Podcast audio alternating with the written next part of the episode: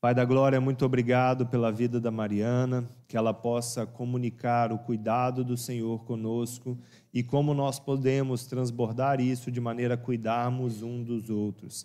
Que ela possa nos inspirar de maneira divina e profética sobre como viver esse estilo de vida que o Senhor nos convoca a viver sobre como exercer isso de uma forma clara e evidente na terra, para que todos reconheçam que o Senhor é Deus sobre nós. Em nome de Jesus, amém. Amém.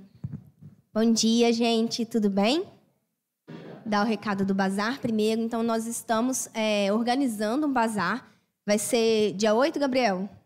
Só para ter certeza que eu sou meio ruim de data.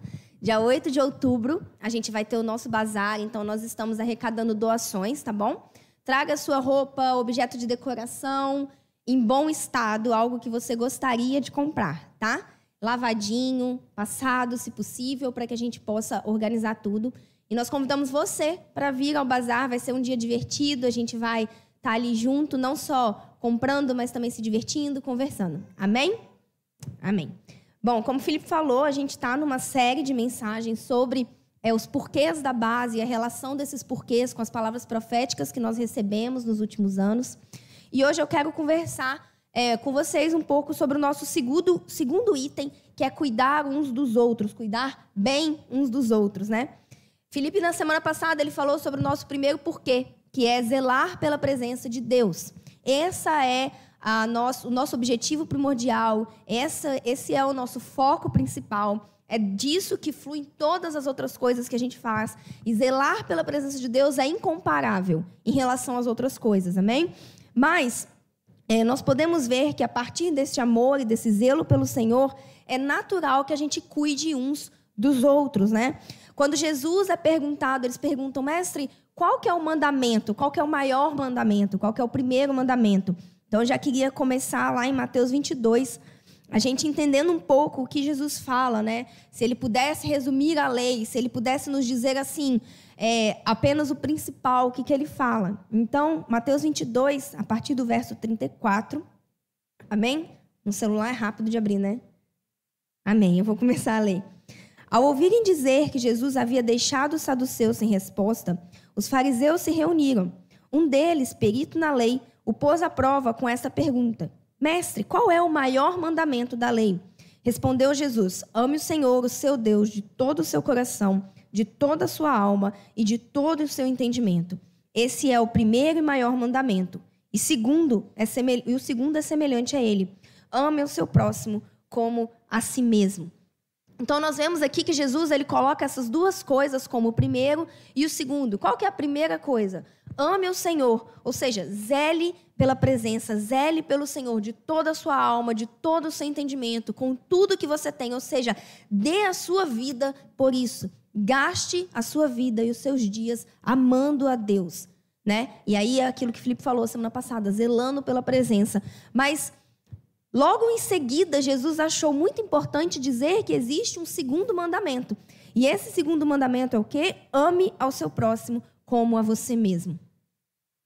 E aí nós podemos entender uma coisa muito interessante logo de cara, que é o seguinte: o amor ao próximo ou o cuidar bem uns dos outros, ele é na verdade um transbordar desse zelo que nós temos pela presença de Deus.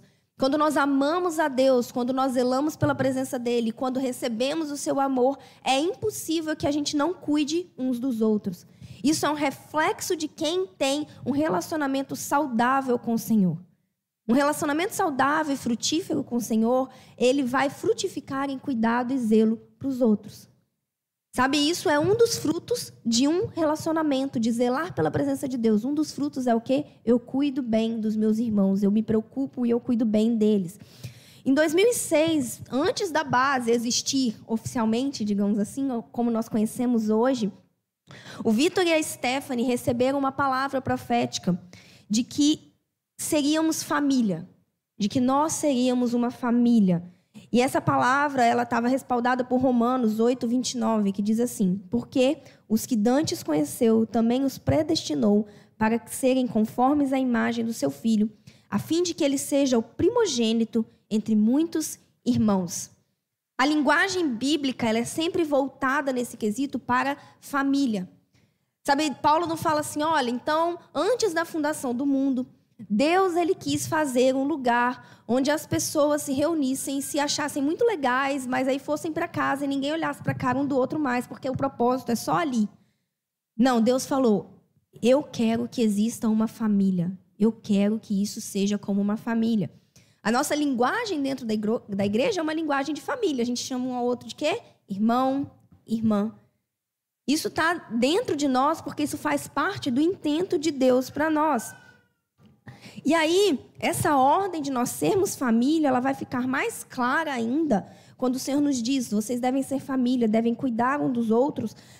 Quando em 2013, Vitor recebe aquela é, visão da fogueira, um irmão na comunidade tem uma visão. E aí eu vou falar rapidinho, porque eu não sei quem estava aqui semana passada, mas basicamente a visão é de que existia uma fogueira no centro, ou seja, e aquilo era a presença de Deus, e as famílias se reuniam em volta daquela fogueira. Então ali estavam compiladas os nossos dois porquês, os nossos dois chamados e as nossas promessas, que é o quê? Vai existir uma fogueira, a presença de Deus vai estar presente. Mas ela não está ali apenas para fazer uma coisa legal e bonita e a gente se divertir, não. As famílias vinham e se aqueciam em volta daquela fogueira.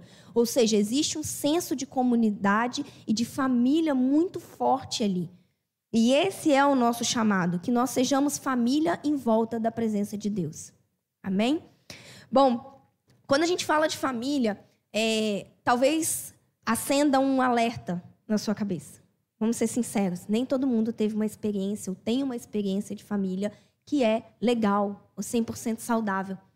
E muitas vezes, quando a gente fala família, o nosso próprio entendimento, as nossas próprias é, experiências ruins com família em casa, elas podem acabar fazendo com que a gente não abrace esse chamado é, proposto pelo Senhor. Porque talvez no seu subconsciente família não é uma coisa tão legal assim. Talvez no seu subconsciente família não é um ambiente saudável. Talvez no seu subconsciente família é um lugar onde eu preciso ter medo e cuidado. Talvez pela sua experiência aqui, família é um lugar que você precisa pisar em ovos. E sem a gente perceber, isso pode afetar a forma como nós abraçamos esse chamado do Senhor a forma como nós vivemos e recebemos família aqui na terra. Por isso é, é importante que a gente entenda qual é o intento e o desejo do Senhor quando ele fala família. Qual é a visão do Senhor sobre família e como ele tem um coração completamente apaixonado por isso, por família. Jesus ele deixa muito claro que o seu papel é um filho que revela ao Pai. Amém? Quantas vezes Jesus fala: "Eu vim revelar o Pai"? Eu vim revelar o Pai. E por que, que isso era tão importante? Às vezes a gente entra em alguns entendimentos que são tão banais para a gente que a gente não percebe o peso que isso tinha naquele momento, quando Jesus falou aquilo. Né? Hoje é muito comum, a gente canta Pai Nosso, a gente ora, a gente fala. Quando você ora, talvez você já. É comum para você falar Pai. A gente chama uns aos outros de irmãos e às vezes a gente não atenta que quando Jesus ele diz Pai, eu vim revelar o Pai, ele estava trazendo algo que era muito novo para eles e que era até ofensivo. Porque eles conheciam um Deus grande que tinha libertado eles do Egito, eles conheciam um Deus que tinha feito chover maná, eles conheciam um Deus que tinha parado o sol, eles conheciam um Deus que era o Deus que cura, o Deus que provém, mas ele ainda era um Deus que talvez que eles não conheciam tão intimamente como um pai. E Jesus fala: "Olha, eu sou o filho e eu vim revelar o pai". Então Jesus, ele mostra ali o desejo de Deus de ter uma família. Amém? Porque um pai só é um pai quando tem família. Né? Não tem pai sem filhos, sem família. Então, isso fica muito claro na forma como Jesus ousadamente decide se revelar e decide comunicar quem é Deus. Isso fica claro também por toda a Bíblia, se nós é, observarmos com cuidado, nós vamos ver o desejo de Deus de formar uma família. Efésios 1, de 4 a 5, se você quiser abrir, diz assim: Mesmo antes de criar o mundo, Deus nos amou e nos escolheu em Cristo para sermos santos e sem culpa diante dele. Ele nos predestinou para si, para si, para nos adotar como filhos por meio de Jesus Cristo, conforme o bom propósito da sua vontade. Ou seja, desde que criou o mundo, Deus sempre desejou formar uma família. E ele sempre desejou que nós fôssemos parte dessa família. Ele não queria que essa família fosse só ele o filho e o espírito. Não, ele desejou que nós, através de Jesus, fôssemos parte dessa família. E por que Deus queria tanto formar uma família? Bom, eu acredito que o desejo de Deus com família é demonstrar o amor e o cuidado dele conosco. É demonstrar como um pai cuida dos seus filhos. Além disso, ele queria também nos ligar eternamente, amém? Ele queria nos conectar e nos ligar eternamente. Ele queria também nos dar uma filiação e uma identidade que fossem inabaláveis. Sabe, querido, uma das grandes verdades que você precisa aprender como cristão é que você é filho. Você é um filho, você é uma filha. Quando isso está presente no nosso coração e correto no nosso coração, tudo ao redor de nós pode se abalar, mas nós sabemos que temos uma identidade, nós sabemos que pertencemos a alguém, nós sabemos que temos alguém cuidando de nós, se importando conosco. Você precisa entender isso. Você tem uma filiação e uma identidade inabalável, porque Deus decidiu fazer e formar uma família nessa terra. Quando nós entendemos isso, nós somos chamados a refletir esse desejo aqui na terra. Como família de Deus nessa terra, nós, de, nós devemos refletir o plano de Deus para a família. Amém? Aqui. E como a gente faz isso? Cuidando bem uns dos outros e amando uns aos outros, assim como o segundo mandamento nos fala. O que, que é cuidar? Como nós podemos cuidar um do outro? Sabe, cuidar de alguém é um ato de amor que não é motivado pelos meus próprios interesses, mas ele é enraizado nesse amor que eu recebo de Deus. Então eu não cuido do meu irmão porque ele pode me oferecer alguma coisa. Ou eu não cuido do meu irmão porque ele vai achar que eu sou legal. Ou eu não cuido do meu irmão para mostrar para o Felipe, para o Vitor, para quem quer que seja, como que eu sou um crente legal. Esse cuidado, ele precisa ser motivado pelo amor que eu recebi de Deus, pelo meu amor pelo Senhor. Eu amo tanto ao Senhor que eu cuido da família também. Eu entendo tanto que eu sou parte dessa família, eu me sinto parte dessa família, que eu cuido dessa família. É impossível você se sentir parte da família e não desejar cuidar e amar aquelas pessoas. Por isso que é importante a gente ter o um entendimento da família de Deus. A dele está aqui, né? A Vivi está lá no Kids. Todas duas já cuidaram dos meus filhos quando eu viajei. E, cara, como é lindo ver sabe, o entendimento que elas tiveram de que nós fazemos parte de uma mesma família e nos socorreram nesse momento e cuidaram dos meus filhos para mim. E eu nunca, eh, talvez essa é a forma como eu sinto mais amada, sabe? Quando as pessoas cuidam dos meus filhos. E nós precisamos entender esse encargo de cuidar da família de Deus, porque nós fazemos parte dessa mesma família, todos fazemos parte dessa família. Agora, esse cuidado, ele vai muito além de um socorro no momento de angústia. Porque muitas vezes a gente pensa assim, tá bom, vamos cuidar bem uns dos outros. E nós vivemos apagando incêndios. Ah, tem um aqui que precisa de ajuda, eu vou ajudar, tem outro ali que precisa de. E eu vivo correndo para lá e para cá apagando incêndio. Eu não tenho nada contra apagar incêndio, amém? Nós fazemos isso. Alguém riu, porque, né, realmente. É nada contra. É, isso é necessário, claro, nós vemos alguém em necessidade, nós vamos ajudar, mas nós precisamos caminhar um pouco mais no entendimento do que é cuidado. Já pensou se meus filhos andassem. Eu vou dar muito exemplo para meus filhos, porque eu sou mãe, quem é mãe me entende, tá? 85% do meu tempo é com eles, então é isso. É, já pensou se eu só cuidasse dos meus filhos quando eles estivessem doentes? Se eu deixasse eles comer o que quiserem, fazer o que quiserem, na escola se quiser, Rafael não ia nem um dia. Se eu deixasse eles fazer o que quiserem, não tivesse nem aí para quem eles estão se tornando como cristãos, como pessoas. Se eu não ligasse para o tipo de caráter que os meus filhos estão desenvolvendo, se eu não ligasse para o tipo de pessoa que eles estão se tornando, mas só cuidasse deles quando eles estivessem doentes. Só quando deu uma febre eu vou lá e dou um remédio. Só quando caiu no chão eu vou lá e passo um, um mertiolate Nutella hoje em dia que não arde. Só quando, só no momento de emergência eu cuidasse dessas crianças. Que tipo de adulto essas crianças se tornariam? Mas como mãe, eu me preocupo profundamente no tipo de pessoa que meus filhos estão se tornando. Eu proativamente me envolvo no desenvolvimento do caráter deles. Eu proativamente me envolvo no desenvolvimento da espiritualidade deles. Quem prestou, talvez você prestou atenção, provavelmente não, você não devia estar prestando atenção, pelo menos você devia estar prestando atenção no louvor. Mas eu saí daqui, eles estavam lá atrás, eu fui lá atrás, falei: vem cá, querido, vamos sentar aqui no louvor. Agora é hora de adorar o Senhor. Rafael ficou feliz demais. Mas por que, que eu faço isso?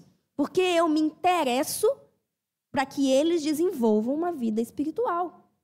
Então, o cuidado, ele não é só quando a gente tem um problema para resolver, mas o cuidado que parte do amor que eu tenho pelo Senhor e do amor que eu recebi do Senhor, ela, ele também vai se traduzir, sabe, no meu desejo e em atitudes para que os meus irmãos cresçam, se desenvolvam e andem nos propósitos de Deus para eles. A gente tem uma cultura ruim na igreja de que a gente só cuida das pessoas quando já não tem, sabe, quando já deu muita zica, assim. Tipo, cara, a pessoa tá toda enfiada na lama, tá toda lascada, agora a gente tem que ir, tem que cuidar, tem que tirar. Aí na hora que a pessoa sai, muitas vezes a gente fala: vai lá, querido, que agora eu vou cuidar de outra aqui que tá.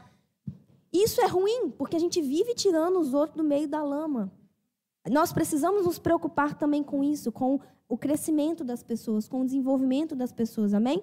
Nos interessarmos pela vida das pessoas de forma geral.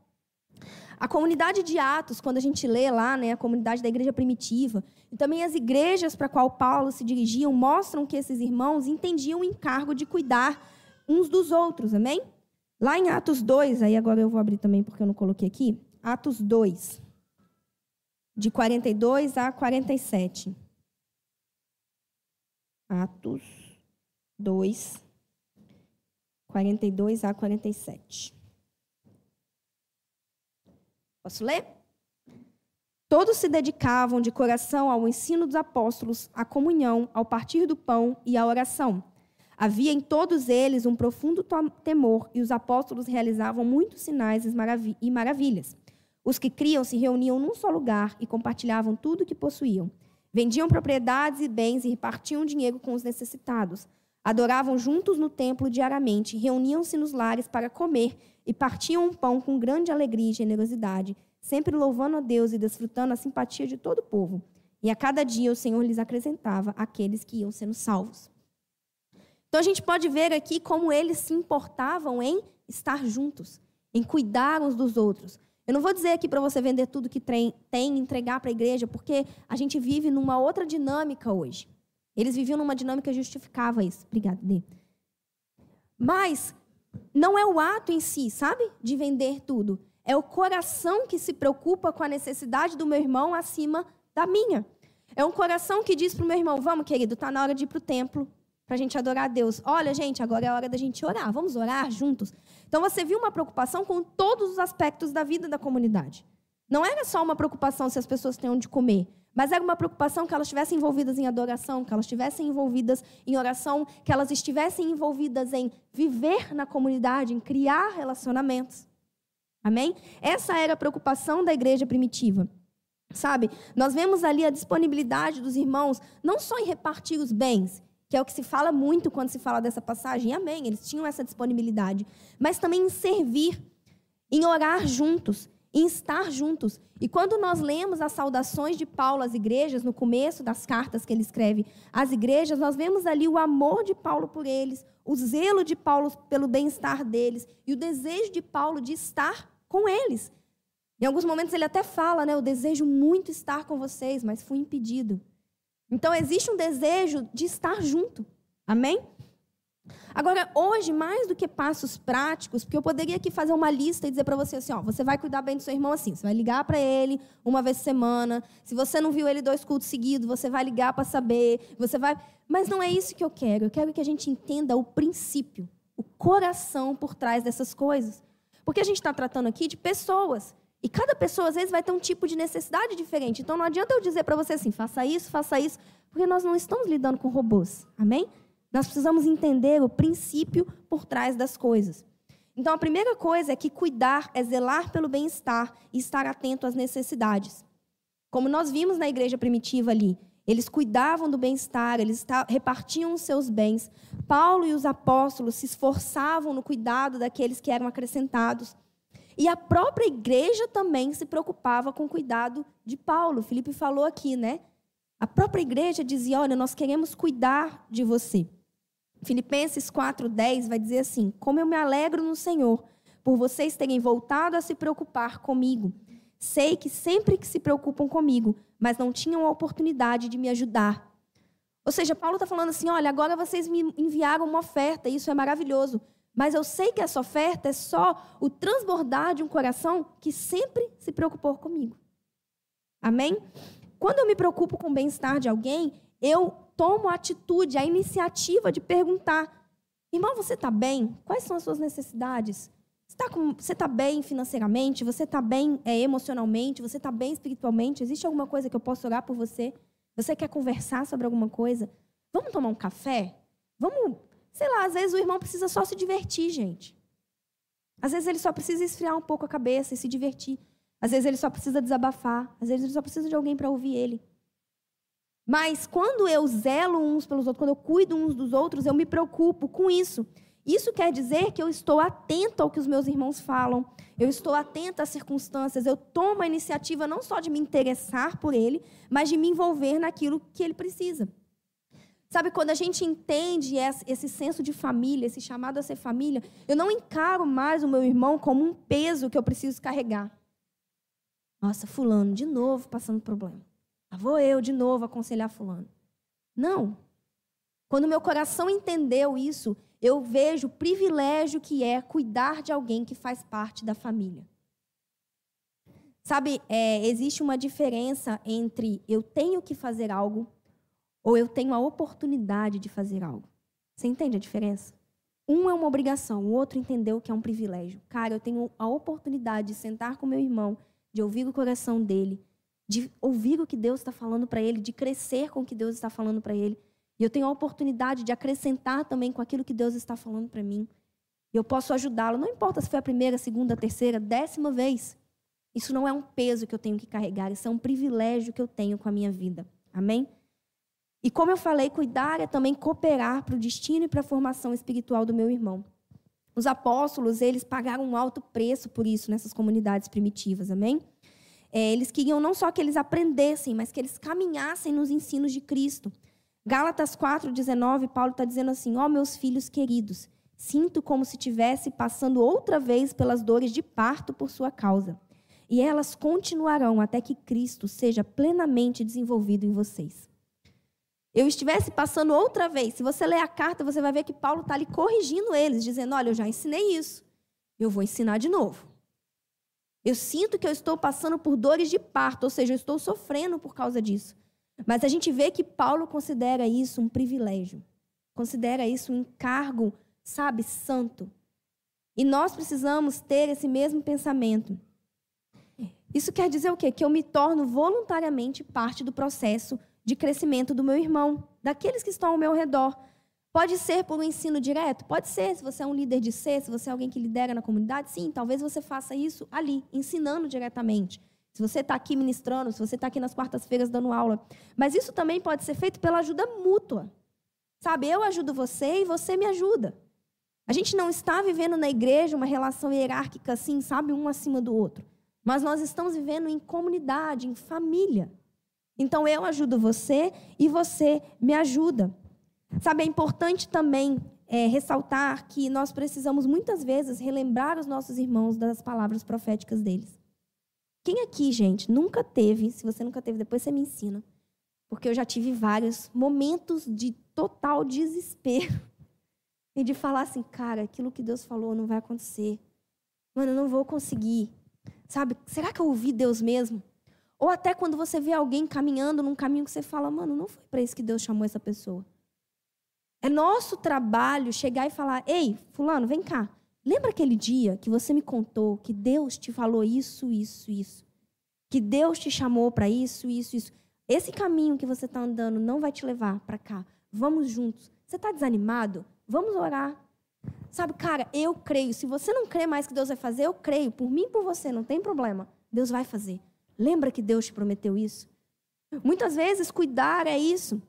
Sabe, relembrar as palavras proféticas em momentos de luta é encorajar o chamado, é celebrar as vitórias. É fazer com que aquela pessoa se lembre do que Deus falou e que aquela pessoa veja o que Deus já fez e que Deus está fazendo. Sabe, quando eu me envolvo com cuidado com a comunidade, com cuidados com os outros, entendendo esse senso de família, eu não fico feliz se só eu estou crescendo e avançando. Muitas vezes eu diminuo um pouco o meu passo para que eu possa trazer mais irmãos para crescer e avançar junto comigo. Eu não fico feliz mais de uma corrida, sabe? Onde eu estou correndo na frente de todo mundo. Mas eu estou constantemente preocupado que todos nós possamos avançar juntos para o alvo. Esse é um cuidado uns com os outros. Sabe? E nessa caminhada de cuidar uns dos outros, é natural também que isso se traduza em uma correção amorosa. Aí eu vou beber água agora. Queridos, a correção, ela é amor. Amém? Amém. Ninguém gosta. Não vamos fingir, nossa, adoro. Não. Ninguém gosta de ser corrigido. Mas a gente precisa. Amém? Não é prazeroso alguém chegar e falar: olha, querida, você pisou na bola aqui. Isso aqui não é assim. Eu sei você, eu não gosto. Mas não é porque eu não gosto que eu não entendo a necessidade que eu tenho dela. Então, eu preciso entender que muitas vezes durante a caminhada, o cuidado do meu irmão comigo vai ser correção. Vai ser traduzido em correção. Uma correção amorosa? Com certeza. Se eu estou recebendo essa correção, eu preciso apresentar o meu coração receptivo a ela, aberto a ela. Sabe, se alguém está te corrigindo em amor, não seja combativo. Não se feche. Entenda que aquilo é amor. Abra o seu coração e fale: ok, eu vou ouvir, eu vou prestar atenção, eu vou orar, eu vou levar para casa e eu vou entender que esse irmão está me amando nesse momento. Porque ele não quer ver, me ver desviando daquilo que Deus me chamou. Ele não quer me ver vivendo abaixo ou menos do que aquilo que Deus me chamou.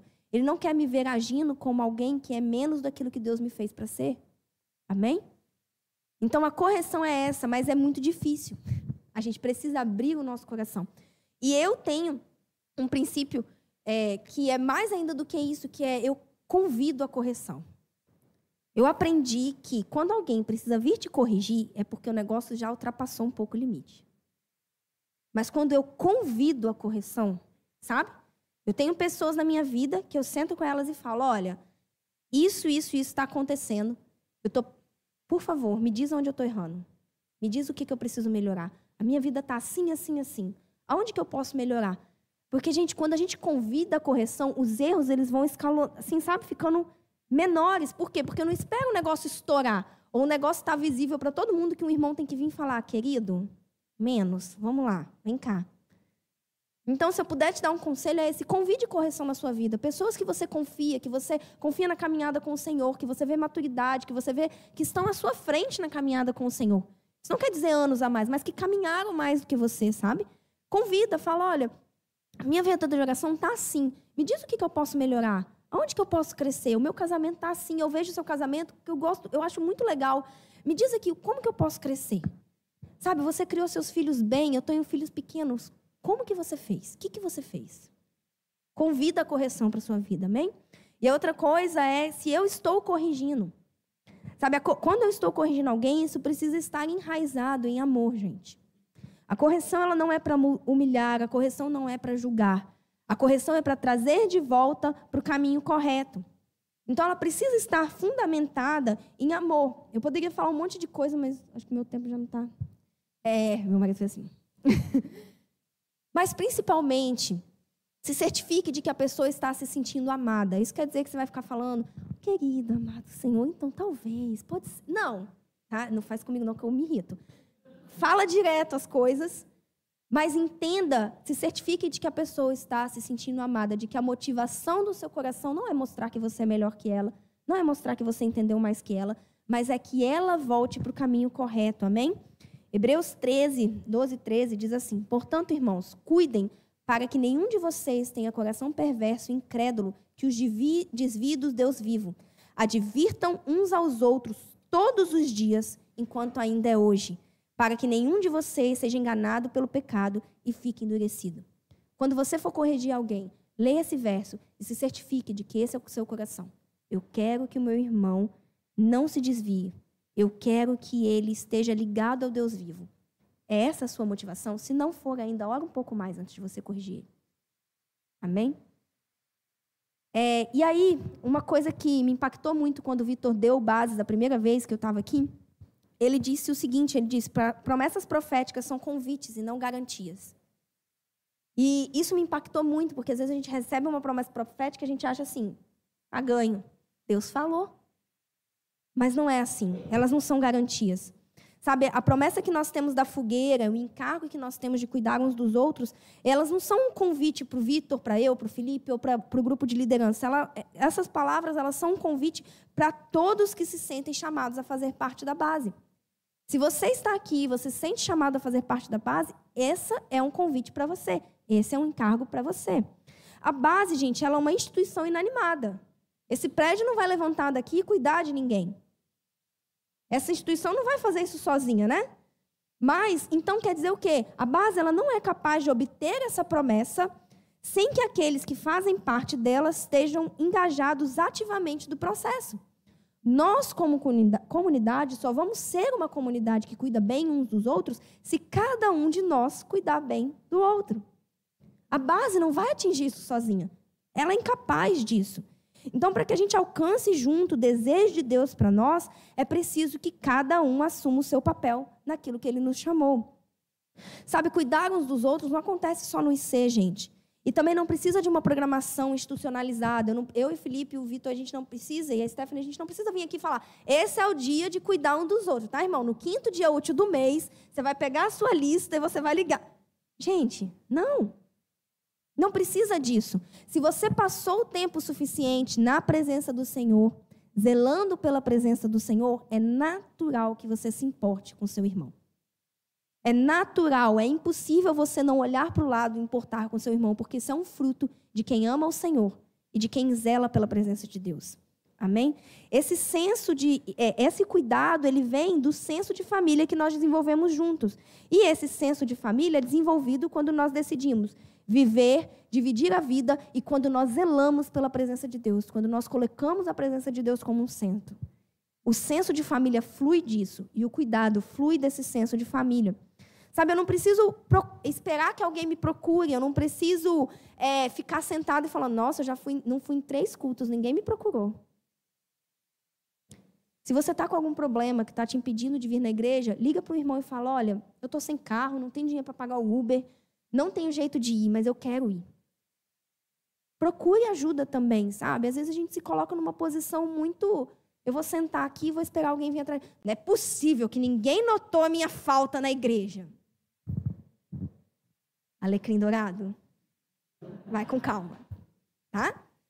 Você está com um problema, isso está te impedindo de vir à igreja. Nossa, eu entrei com a cara de choro, não é possível que ninguém. Filha, todo mundo chora aqui, não dá para a gente saber. Se você está com um problema, fala. Se você precisa de ajuda, procure. Como eu falei, se você precisa crescer, convide a correção para sua vida. Não fique esperando. Amém? E amar uns aos outros não é só para nós que já estamos aqui, mas envolve também acolher com amor aqueles que têm chegado e também alcançar os que ainda não conhecem Jesus. Amém? Mas isso seria uma mensagem inteira. Meu marido já está em pé. Então.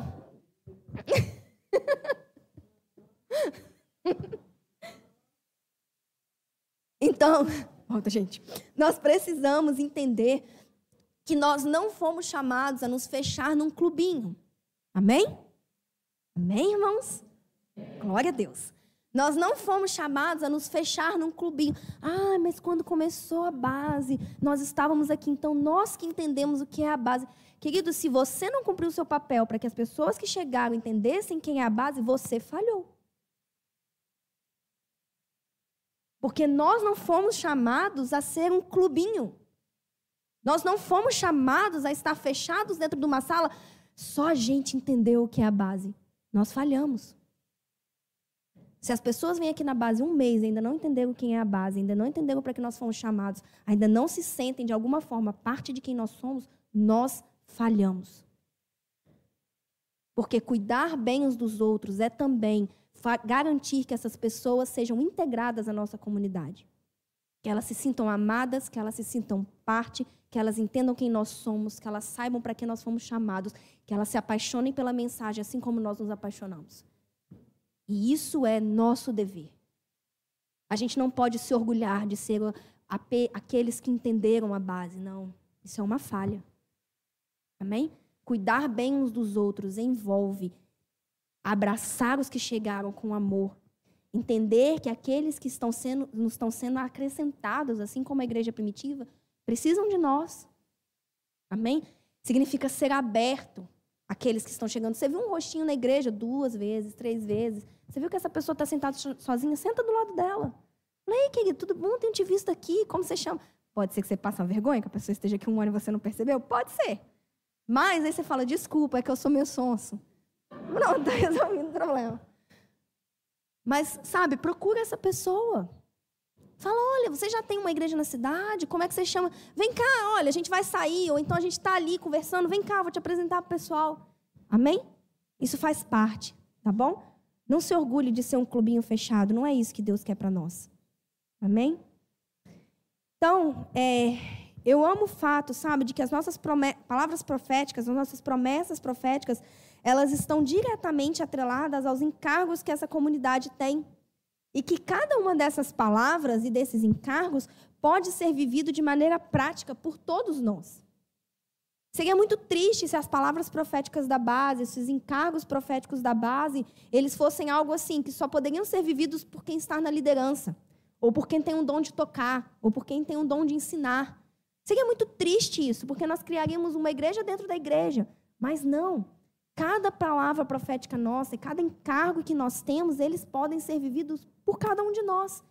Nós só precisamos ser ativos nisso, nós precisamos nos colocar à disposição, nós precisamos querer fazer parte disso. Amém? Então, hoje o meu convite é para que você é, reflita em como você tem exercido a sua parte nesse mandato que nós temos, nessa é, palavra que nós temos, o quanto você tem sido ativo para que a base alcance essa palavra profética, de ser uma família. O quanto você tem sido ativo no encargo que nós temos de cuidar uns dos outros. Porque só quando nós todos nos envolvermos, quando nós entendermos isso, nós vamos poder alcançar essa promessa de sermos família. Amém? Eu queria que você refletisse um pouco nisso. E a minha oração hoje é para que o Senhor nos inunde do seu amor. Porque eu sei que nós temos aqui um povo que zela pela presença dele, amém? Nós vemos isso todo domingo. E eu sei que nós temos caminhado também para andar como família. Eu mesmo estou na base há dois anos, três anos? Três anos. Eu já me sinto parte há muito tempo. Eu fui abraçada. Eu sei quem nós somos. Sabe? Então eu sei que nós temos caminhado já nisso, mas eu quero mais do que isso te encorajar. E eu acabei de lembrar de alguma coisa aqui. É, enquanto eu estudava, sabe, é, eu, o Senhor falou algo comigo a respeito de andar a segunda milha. Gente, se existe algo natural quando nós caminhamos quando, como família, que às vezes a gente se decepcione, às vezes a gente se magoe às vezes a gente se machuque. Na é verdade, mesmo se você viveu numa família saudável, eu tenho certeza que em alguns momentos as pessoas te machucaram. Porque a gente é um monte de gente falha vivendo junto. É isso. Como o Felipe sempre fala aqui, pode esperar que uma hora a gente vai te decepcionar, que uma hora talvez a gente vai fazer alguma coisa que você não gosta. Eu não vou te prometer que isso nunca vai acontecer, porque é mentira. E eu queria te convidar aqui, talvez se você, eu sinto até que talvez pode ser que não seja só com a base, mas talvez o seu coração está ferido com a igreja de maneira geral. Sabe, talvez você não se sentiu abraçado, talvez você não se sentiu cuidado, talvez você nunca conseguiu se sentir parte. E eu queria te convidar hoje a decidir caminhar a segunda milha. A decidir, a entender a necessidade que nós temos de estar em comunidade, de cuidar uns dos outros e decidir perdoar. Eu sei que é difícil. Eu tenho 15 anos, não mais, quase 20 anos de convertida. E nessa caminhada, lógico que eu já me machuquei, é lógico que aconteceram coisas tristes. Mas eu entendo que a família de Deus é mais importante do que isso que aconteceu comigo. Então a gente decide caminhar a segunda milha. A gente decide andar mais um pouco. A gente decide se acertar, lógico. Sabe? Se aconteceu alguma coisa, vai e fala pro seu irmão: olha, eu não gostei muito daquilo que você fez comigo. A gente pode conversar? Eu me senti assim, eu me senti assado comigo também. Mari, você fez isso e eu me magoei. E a gente vai se acertar. Amém? Isso também faz parte de ser família. Decidir não abandonar, decidir permanecer e ficar. Eu queria que você abaixasse sua cabeça. E se esse é você, se no seu coração existe uma mágoa contra é, isso, ou se você, como eu falei no começo da mensagem, teve uma família que não foi saudável, isso te impede às vezes de abraçar esse chamado, sabe, do Senhor. Eu queria que você gastasse um tempo falando isso com Jesus. E se esse não é o seu caso, eu queria que você refletisse em quanto você tem sido proativo no cuidado um com os outros. Qual foi o último irmão pelo qual você se interessou na vida, de saber se ele estava bem, se ele não estava? Qual foi a última vez que você olhou para Deus e falou, cara, essa pessoa tem um chamado? E você foi lá e falou: Olha, eu vejo Deus em você, eu vejo que Deus está fazendo algo na sua vida. Porque isso também é cuidar bem. Amém? Rei da glória, teu santo incomparável é. Rei da glória, tu és santo incomparável és. Rei da glória, tu és santo incomparável